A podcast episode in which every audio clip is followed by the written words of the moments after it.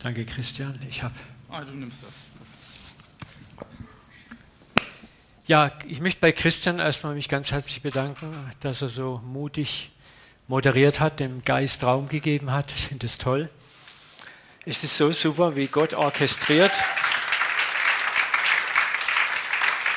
Es war lustig, das passt alles so in die Predigt rein, was jetzt an Zeugnissen gelaufen ist und was am meisten passt. Ich habe gestern mich gewundert, denke, ja Herr, ich habe mal gerade dreieinhalb DIN A4 Seiten, normal habe ich sechs.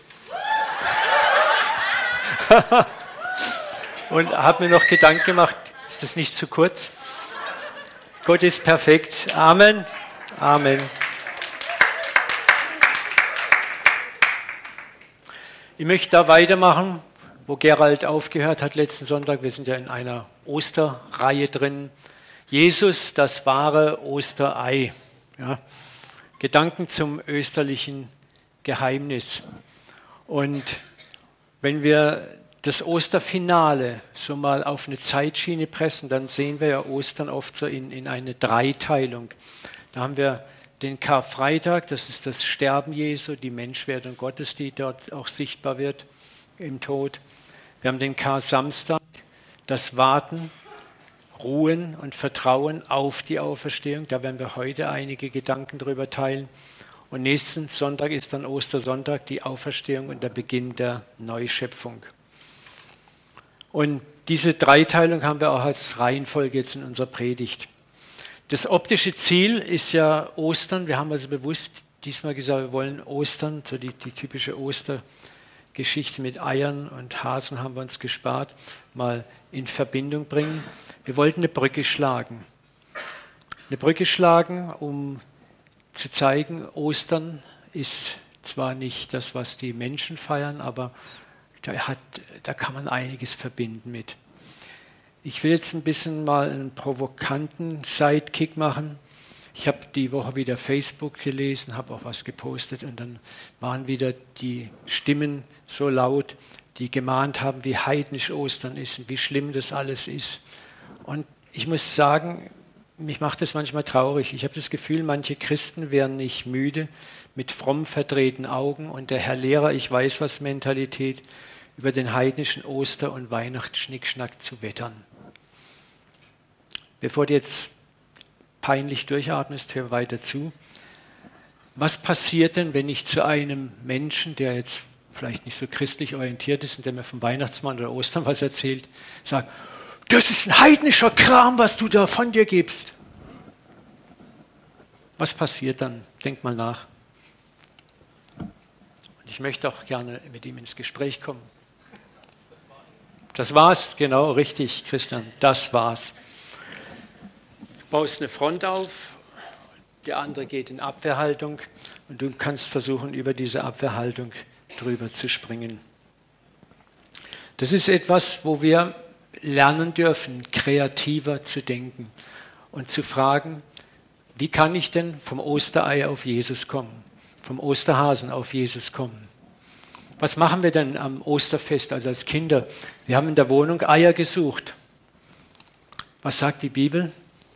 wenn ihr mich von ganzem Herzen sucht, will ich mich finden lassen. So, da hast du schon so eine Brücke, wo du mit jemandem äh, sagen kannst, ja, das mit dem Suchen, das kenne ich, das, da haben wir auch ganz tolle Sachen. Versteht ihr, was ich sagen will? Kreativität ist gefragt. Oder das Osterei, wir pellen die Schale weg, um an das Eigentliche ranzukommen. Pell mal vom Osterei die Schale weg und dann kommt Jesus nämlich hervor. Das ist, Deine Kreativität kann Brücken bauen. Die Lösung in diesem Konflikt heißt Transformation und nicht Konfrontation. Ein Transformator, da habe ich ja neulich mal drüber gepredigt, verwandelt negative in positive Energie um. In der Konversation gibt dir jemand negative Energie. Jetzt kannst du die wie ein Projektor zurückreflektieren und du hast keine Konversation. Oder du kannst diese Energie transformieren. Das heißt, ich benütze sie zu meinem Wohl und zum Wohl des anderen. Ich muss oft in letzter Zeit, wäre ich wieder daran erinnert, ich habe früher mal Jujutsu gemacht und da sind Aikido-Elemente drin. Aikido ist eine japanische interessante Kampfsportart, die wendet die Energie, die der Gegner gegen dich einsetzt, die lenkst du um ihm entgegen. Und es geht im Aikido auch nicht darum, den Gegner zu besiegen, sondern ihm zu zeigen, hey, das, was du machst, ist Unsinn. Und das ist, hat mich immer wieder bewegt, weil ich sage, ja, das ist eigentlich, eigentlich ein zutiefst christlicher Gedanke. Was negativ ist, transformieren wir in positive Energie um. Und das erfordert von uns immer so ein bisschen Nachdenken.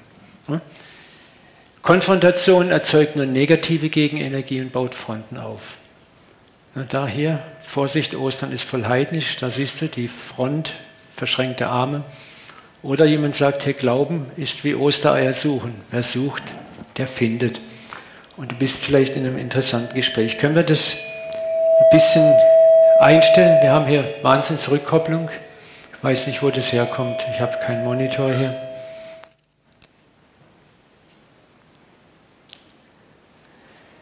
Wir müssen wieder neu lernen, jeden oder der eine andere Spiritualität als ich vertritt, dort abzuholen, wo er steht und ihn nicht durch Konfrontation noch tiefer reinzutreiben. Ich habe immer wieder gern das Zachäus-Beispiel vor Augen. Zachäus war ein Gauner, ein Erzbetrüger, aber Jesus hat ihn erstmal da abgeholt, wo er abgeholt werden musste. Ich muss bei dir zu Gast sein. Ich möchte mit dir essen was nichts anderes heißt in der jüdischen Tradition, ich möchte dein Freund sein. Etwas, was die Frommen überhaupt nicht verstanden haben. Wie kannst du mit Sündern Tischgemeinschaft haben? Aber das ist Transformation im Gegensatz zu Konfrontation. So, und versuch, wie gesagt, nochmal kreativ geistige Gemeinsamkeiten zu finden von dort aus kannst du entspannt und mit Respekt mit deinem Gegenüber eine spirituelle Entdeckungsreise antreten, die Gott verherrlicht und die am Schluss vielleicht den anderen Gott finden lässt, anstatt rechthaberisch Fronten aufzubauen. Schauen wir uns mal da auch einen Vers an. Römer 14.1, nehmt den, der im Glauben schwach ist. Und das ist nicht nur der Christ, der im Glauben schwach ist, sondern vielleicht auch der traditionelle Mensch, der so ja, vielleicht mal irgendwann getauft wurde. Nimm den, der im Glauben schwach ist, vorbehaltlos an. Nimm ihn erstmal an, so wie Jesus Zachäus erstmal angenommen hat, vorbehaltlos. Und streite nicht über seine Ansicht mit ihm. Lass doch mal das, egal wie falsch es ist, du weißt, es ist gut, lass das doch mal auf die Seite und such nach den Gemeinsamkeiten. Such nach den Dingen, die uns verbinden, wo du eine Herzensbeziehung aufbauen kannst. Und dann bringst du den anderen zur Auferstehung. Es gibt eine alte persische Weisheit, jenseits von richtig und falsch gibt es einen Ort. Dort wollen wir uns treffen. Mich ungeheuer angesprochen, als ich den Spruch das erste Mal gelesen habe. Ich dachte, das ist so viel Weisheit da drin. Jenseits von richtig und falsch gibt es einen Ort, dort wollen wir uns treffen. Wir können uns in richtig und falsch in einem Kampf sofort vermischen oder wir können sagen, tu das mal auf die Seite, lass uns einen Ort suchen, wo wir uns treffen können und wo wir sprechen können. Wo wir erstmal unser Herz gegenseitig finden, Respekt einander erweisen. Und dann öffnen sich die Türen von ganz alleine. Ich weiß, das ist nicht immer einfach. Das bedeutet, betend nachzudenken in einem Gespräch, betend göttliche Weisheit im Gespräch zu empfangen und es bedeutet, geduldig auf die Auferstehung des anderen zu warten. Ja, dass Gott wirkt. Denn es ist der Vater, der den anderen erleuchtet und nicht deine Klugheit und Weisheit. Und damit sind wir beim heutigen Osterthema, das Warten auf die Auferstehung. Vieles im christlichen Leben ist Warten. Warten, dass Gott eingreift, dass Gott die Auferstehung, die Lösung bringt. Und es ist wichtig, geistige Themen aus diversen Blickwinkeln zu betrachten, nicht nur aus den gewohnten Perspektiven.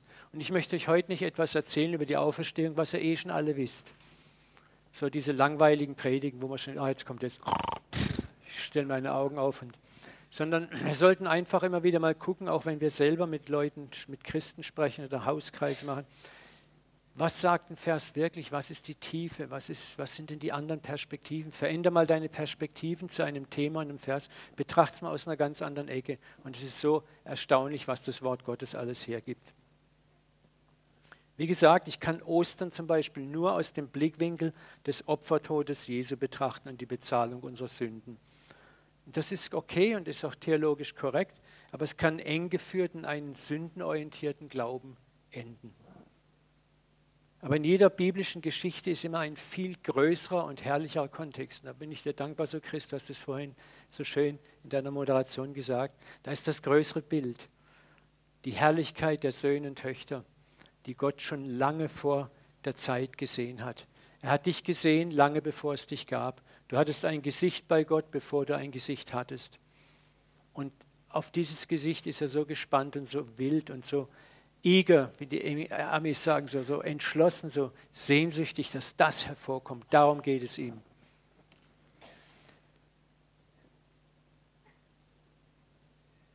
Auferstehung als Eintritt in unsere wahren ewige Identität ist so wichtig, als das von Ewigkeit her gewollte Kind. Weißt du, Gott war von unserem menschlichen Ausflug in die Sünde nicht überrascht. Ich sage das immer wieder, er hat nicht gebrüllt, Alarm, Alarm, alles ist schief gegangen. Er wusste, was Adam machen würde. Er wusste, was im Garten Eden passiert. Jesus ist das Lamm, das vor Grundlegung der Welt geschlachtet wurde, heißt es in der Bibel. Das heißt, Gott wusste ganz genau, was passiert. Er hat für alles bereits schon lange Vorsorge getroffen. Und die Sünde ist nicht das, was ihn so fasziniert, wie sie uns fasziniert. Ich habe das immer mal so verglichen. Wer hatten Kinder von euch? Stell dir mal vor, du schaust dein Kind nur an und definierst das nur aus den drei, vier Jahren pubertärem Gehabe. Und das ist alles. Hast du ein sehr beschränktes Bild von deinem Kind. Ne? Aber wenn du ein Kind siehst, dann siehst du das ganze Bild. Und ich sehe jetzt schon meine Enkeltochter, die ich heute Morgen so stolz umhertragen durfte, da sehe ich schon das ganze Bild. Ich sehe in Träumen schon der Mensch, den sie sein wird, die junge Frau, die sie sein wird, die reife Frau, die sie sein wird, vielleicht die Mama, vielleicht die geistige Mama, die sie sein wird. Das, was kommen wird. Ich weiß, dass Gott einen vollkommenen Plan hat mit ihr. Simon hat vorhin gesungen, ich mache alles neu. Glaubst du das? Glaubst du, dass er alles neu macht? Oder macht er einiges neu? Und glaubst du, dass er neu macht? Er macht neu. Dieses Neumachen bedeutet, dass er wirklich alles neu machen wird. Wisst ihr, und damit sollten wir uns beschäftigen, auch in dem Neuen, in dem wir jetzt schon sind. Und das ist noch lange nicht alles da, was da ist. Da kommt noch viel, viel mehr für uns. Aber das ist das, wo wir lernen müssen, den Blick auf, auch von Ostern, nicht nur von der Sünde, sondern auf das, was ist denn nach Ostern? Was kommt jetzt für uns? Du bist gerettet, erlöst. Und jetzt zauber, äh, sei nicht immer nur verzaubert von deiner Erlösung, Erlösung, sondern was, für was bist du erlöst worden? Was ist jetzt? Da steht ein Gott da und Papa, der sagt, hey, jetzt gib Gas, lauf, renn. Ich habe mich wieder neu in das Lied von Simon Garfunkel verliebt äh, Bridge over Troubled Water. Kann ich mal empfehlen, das mal den Text im Internet zu googeln. Da ist dann der Schlussvers, wo er singt, Sail on Silver Girl. Silver Girl ist eigentlich eine Frau mit grauen Haaren. So ein, eine gereifte Person. Segle in deine Träume, ich bin direkt hinter dir. Und dann denke ich, ja, wow, das hat mich so berührt. Ich habe gedacht, ja, das ist das, was Gott sagt. Hey, das sind Träume in dir. Das sind Dinge, für die ich dich freigesetzt habe und fokussiere dich auf die. Fokussiere dich auf das Leben vor dir. Dafür lebst du und schau nicht immer nur auf deine Sünde. Das ist vergangen, da habe ich gedealt mit, das ist vorbei. Fokussiere dich auf dein neues Leben. Ist jemand in Christus, so ist er eine neue Kreatur. Das Alte ist vergangen. Punkt. Wir müssen das nicht immer hochziehen, hochziehen, hochziehen. Und Ostern hat eben nichts mehr mit dem Alten zu tun, sondern wir sollten Ostern auch aus der Perspektive des Neuen sehen.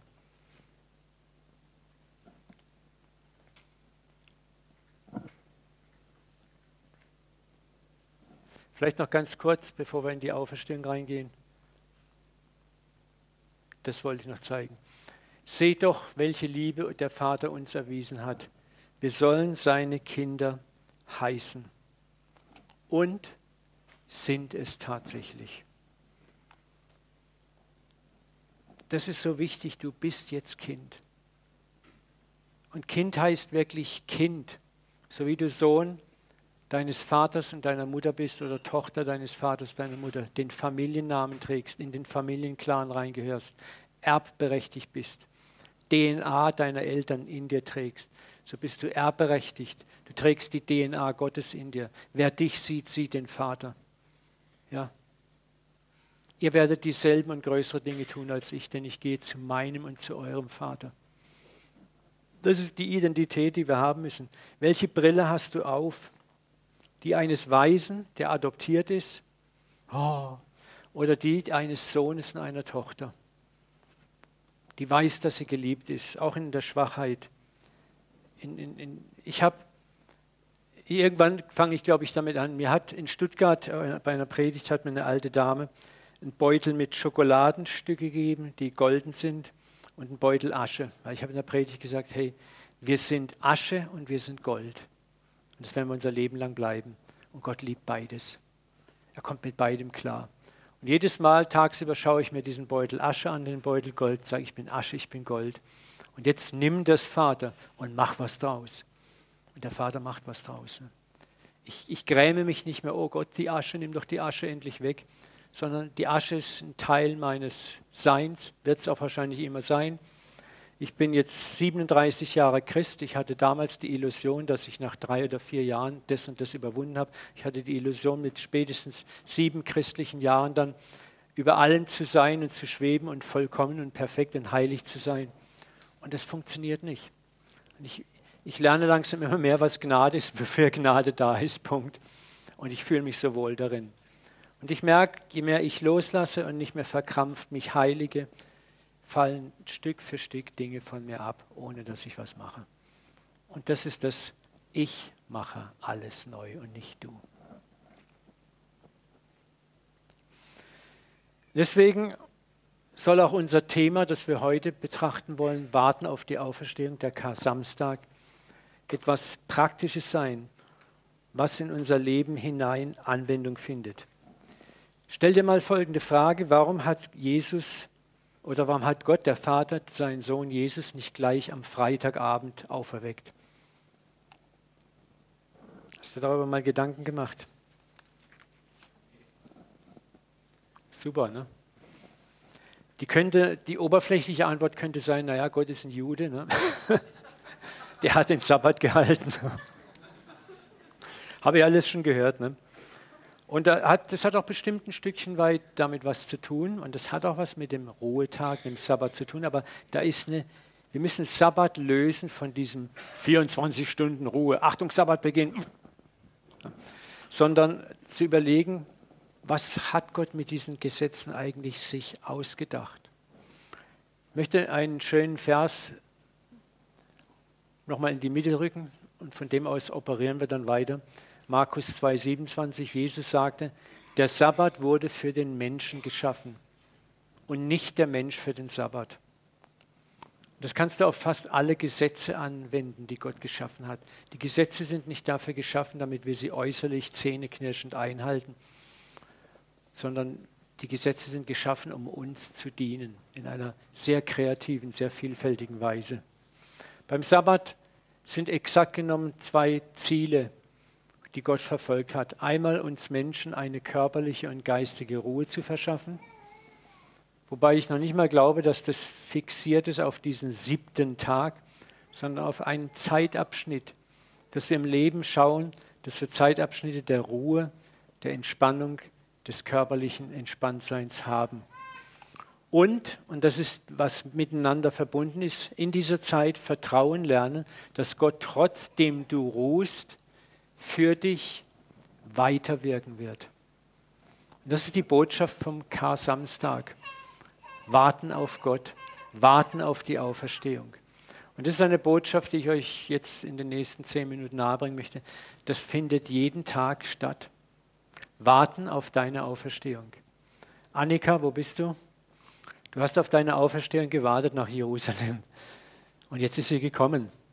Das ist es, was Gott uns lernen möchte durch den Schabbat auch.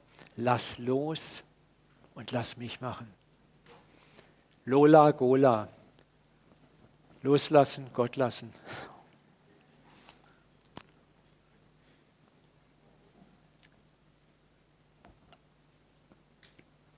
Wenn wir Ostern unter ein geistliches Mikroskop legen und genau hinsehen, dann erkennen wir dieses Lebensmuster für nahezu jede Lebenssituation, dieses österliche Muster.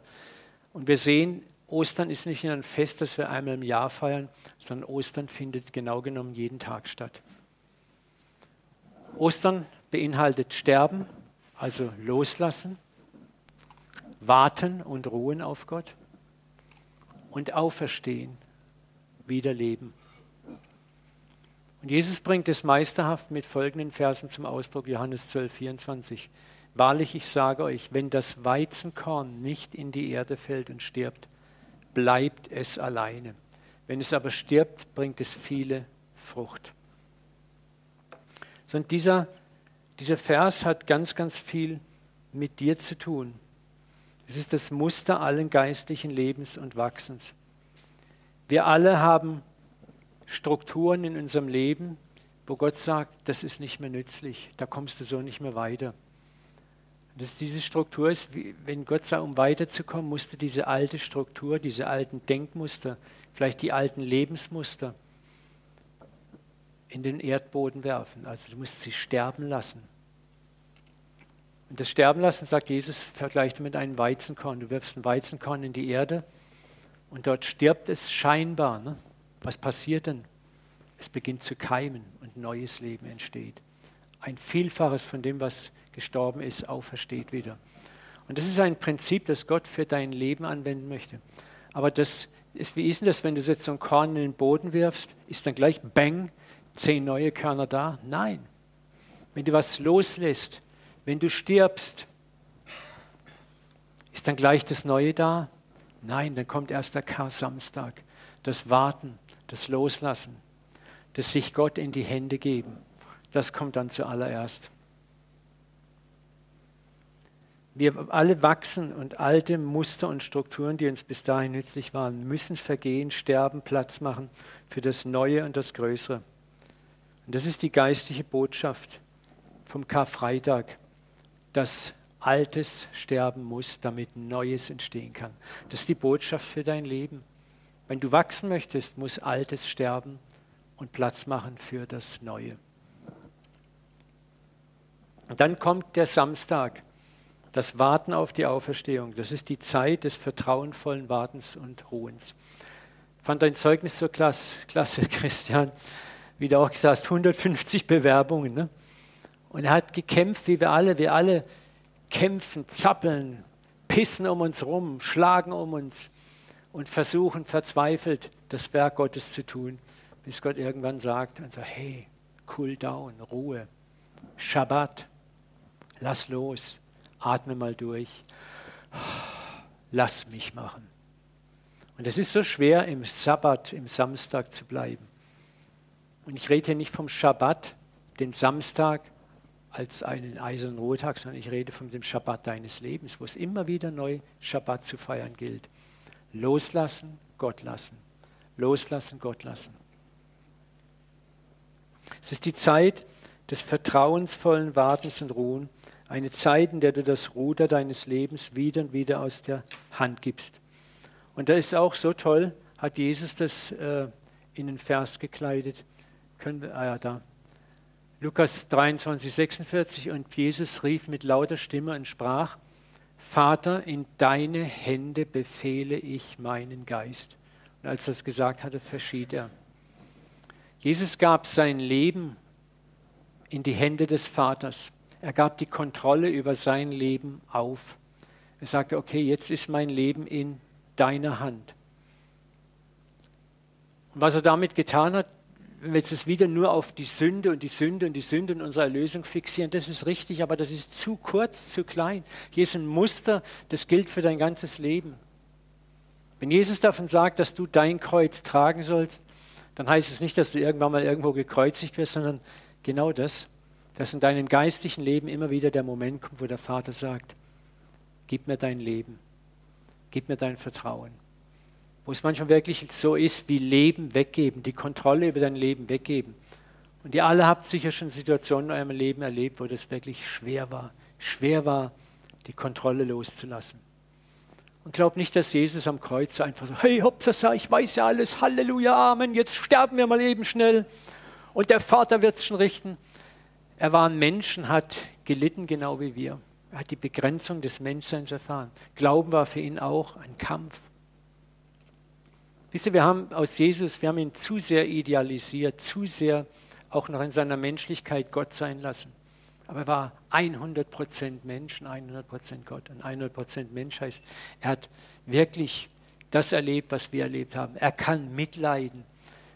Wenn er nicht mitleiden kann, dann ist er nicht der hohe Priester, der für uns eintreten kann. Also hat er auch Zweifel gespürt. Er hat Anfechtung gespürt. Er hat Angst gespürt. Er hat all das geschmeckt. Er ist dann nicht gefallen, aber er weiß, wie sich das anfühlt, absolut. Ne? So, und wenn er sagt, in deine Hände befehle ich meinen Geist, dann hat ihn das auch was gekostet. Das war nicht einfach nur so ein frommer Spruch. Hey, Johannes oder Lukas, hast du es auch genau gehört? Hast du es aufgeschrieben? Hast du es aufgenommen mit deinem Rekorder? Ne? Alles klar. Das war ein Kampf. Und er weiß, dass es für dich und mich ein Kampf ist. Jedes Mal neu an Tagen, wo ich loslassen muss, sagen, Papa, ich befehle jetzt meinen Geist in deine Hände. Ich befehle mein Leben in deine Hände. Ich kann es nicht mehr. Ich schaff's nicht mehr. Ich pack's nicht mehr. Und dann trittst du auf die Seite und stirbst. Nicht organisch, sondern geistig.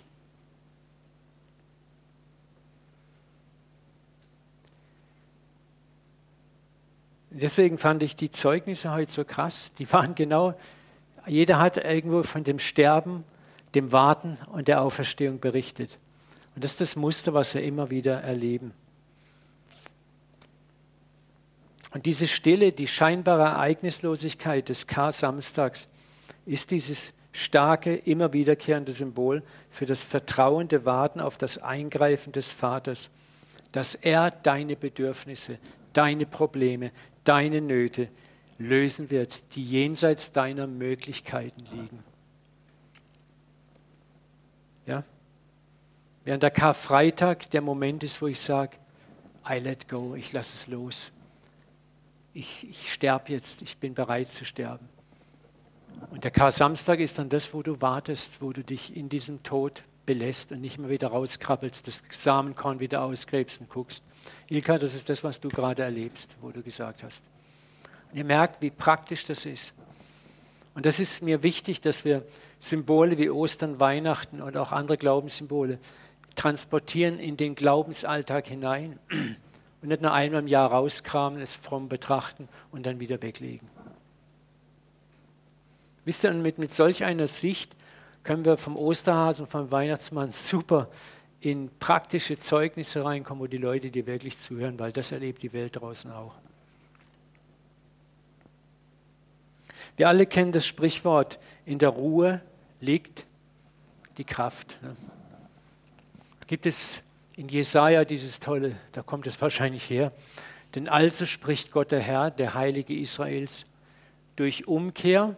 Umkehr ist immer Metanoia, neues Denken, anderes Denken, eine andere Position einnehmen, einen anderen Blickwinkel einsehen.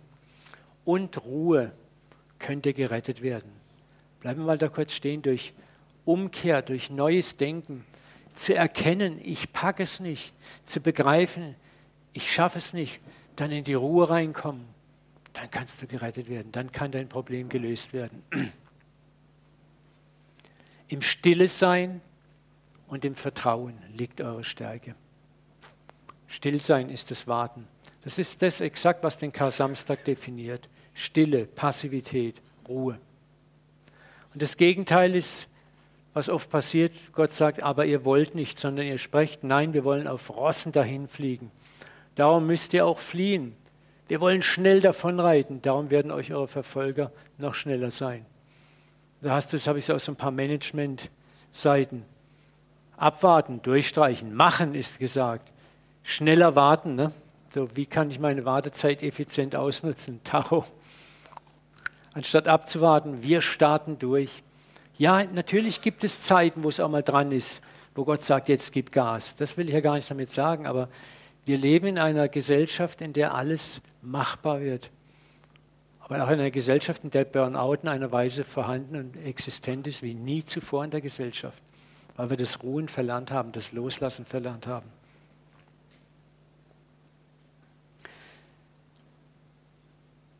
Es ist die Not unserer unreifen ersten geistlichen Lebenshälfte, wo wir immer noch alles selber machen möchten, auch als Christen meinen, ich muss, ich muss, ich muss. Gott erwartet von mir das, ich, das, ich, das, ich. Gott erwartet von dir oft, dass du sagst, ich kann nicht, mach du. Aber das Schöne ist, auch das Warten, Lernen ist ein Prozess der Gnade, wo Gott liebevoll und geduldig auf uns wartet.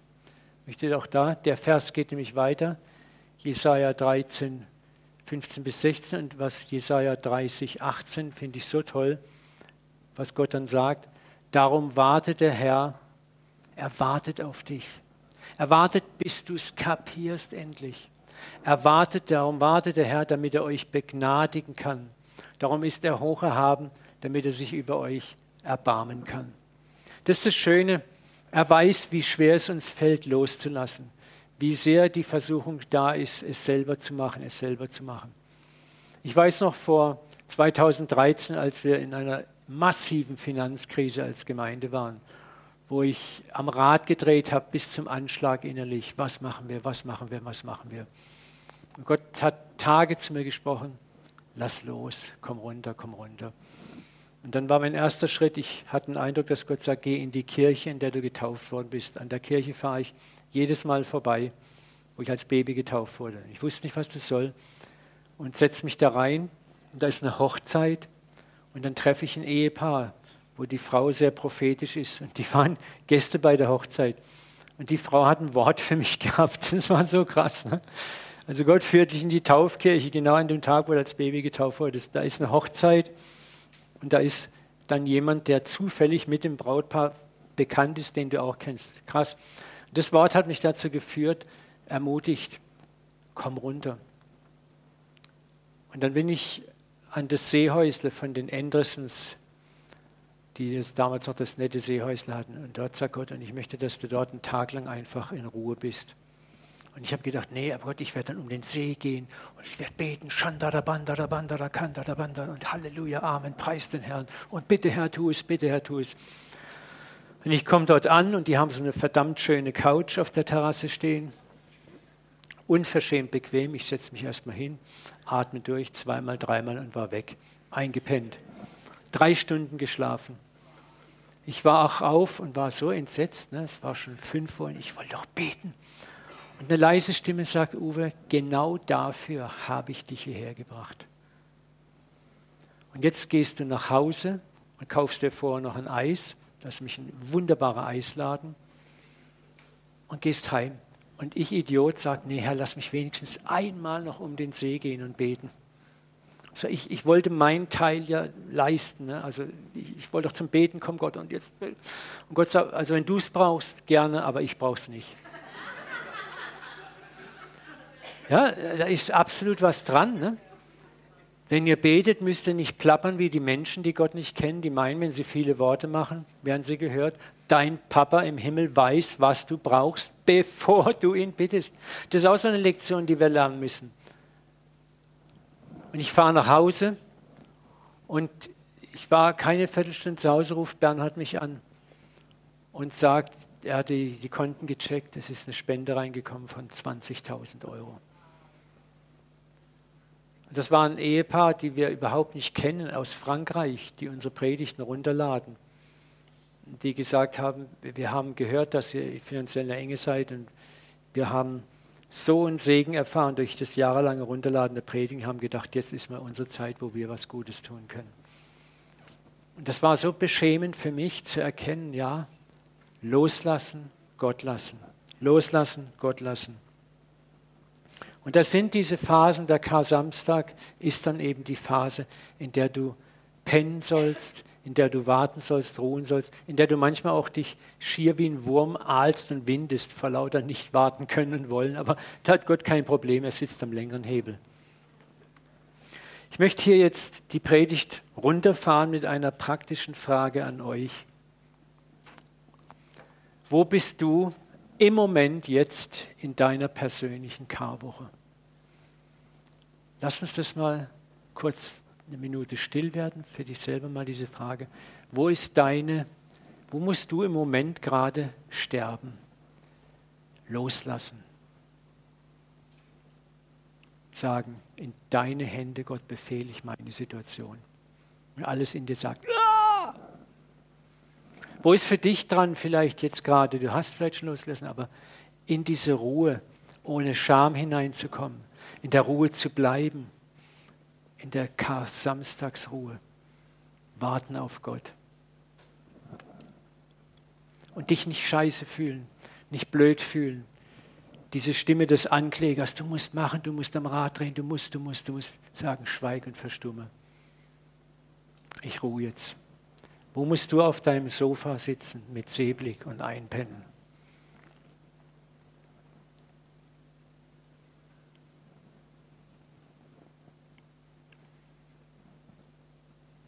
Was bedeutet deine Auferstehung dann?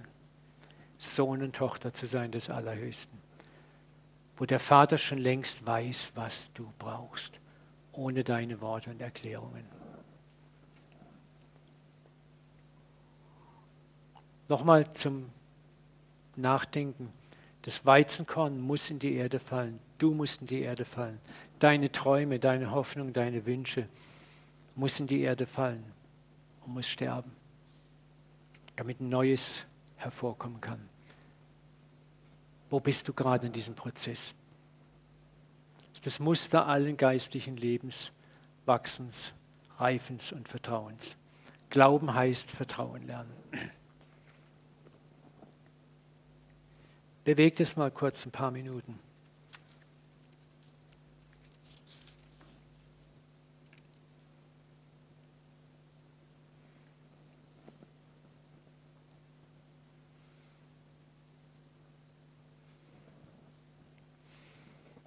Wenn du es hast, dann nimm es einfach mal so wie in deine Hand, form vielleicht eine Schale draus und dann wollen wir das jetzt bewusst dem Papa geben.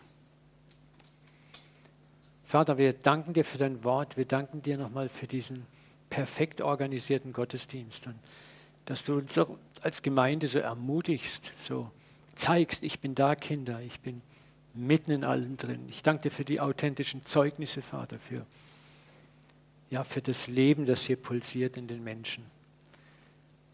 Danke, Vater, dass, dass du uns nicht mit frommer Theorie versorgst, sondern mit gelebten Erfahrungen. Vater, und wir möchten dir jetzt Mann für Mann, Frau für Frau, Kind für Kind, Jugendlicher für Jugendlicher unsere Hand hinstrecken, in der wir unser eigenes Sterben, Ruhen und Auferstehen halten. Unsere aktuelle Situation, die uns gerade betrifft, Vater wo für uns vielleicht jetzt dran ist, loszulassen, zu sterben. Wo für uns vielleicht jetzt dran ist, in der Ruhe zu bleiben, in der Gelassenheit zu bleiben, den Anklagen des Feindes zu widerstehen. Und oft sind wir selber unser ärgster Feind, unsere Konditionierungen, unsere Prägungen.